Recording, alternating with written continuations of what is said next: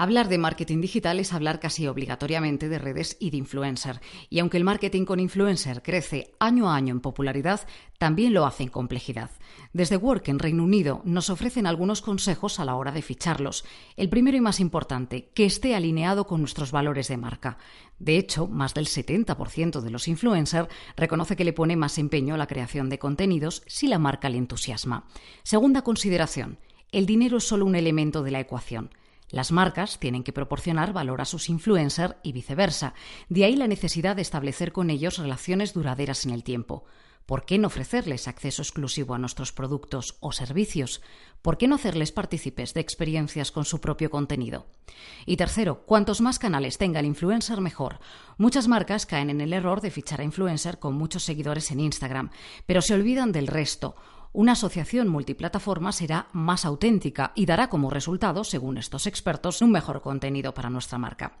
Hablemos ahora de los formatos ideales para nuestro contenido.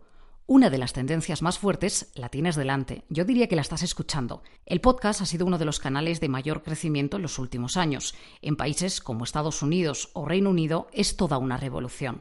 Buques insignia del periodismo como The New York Times o The Economist tienen los suyos. En España vamos algo más atrasados.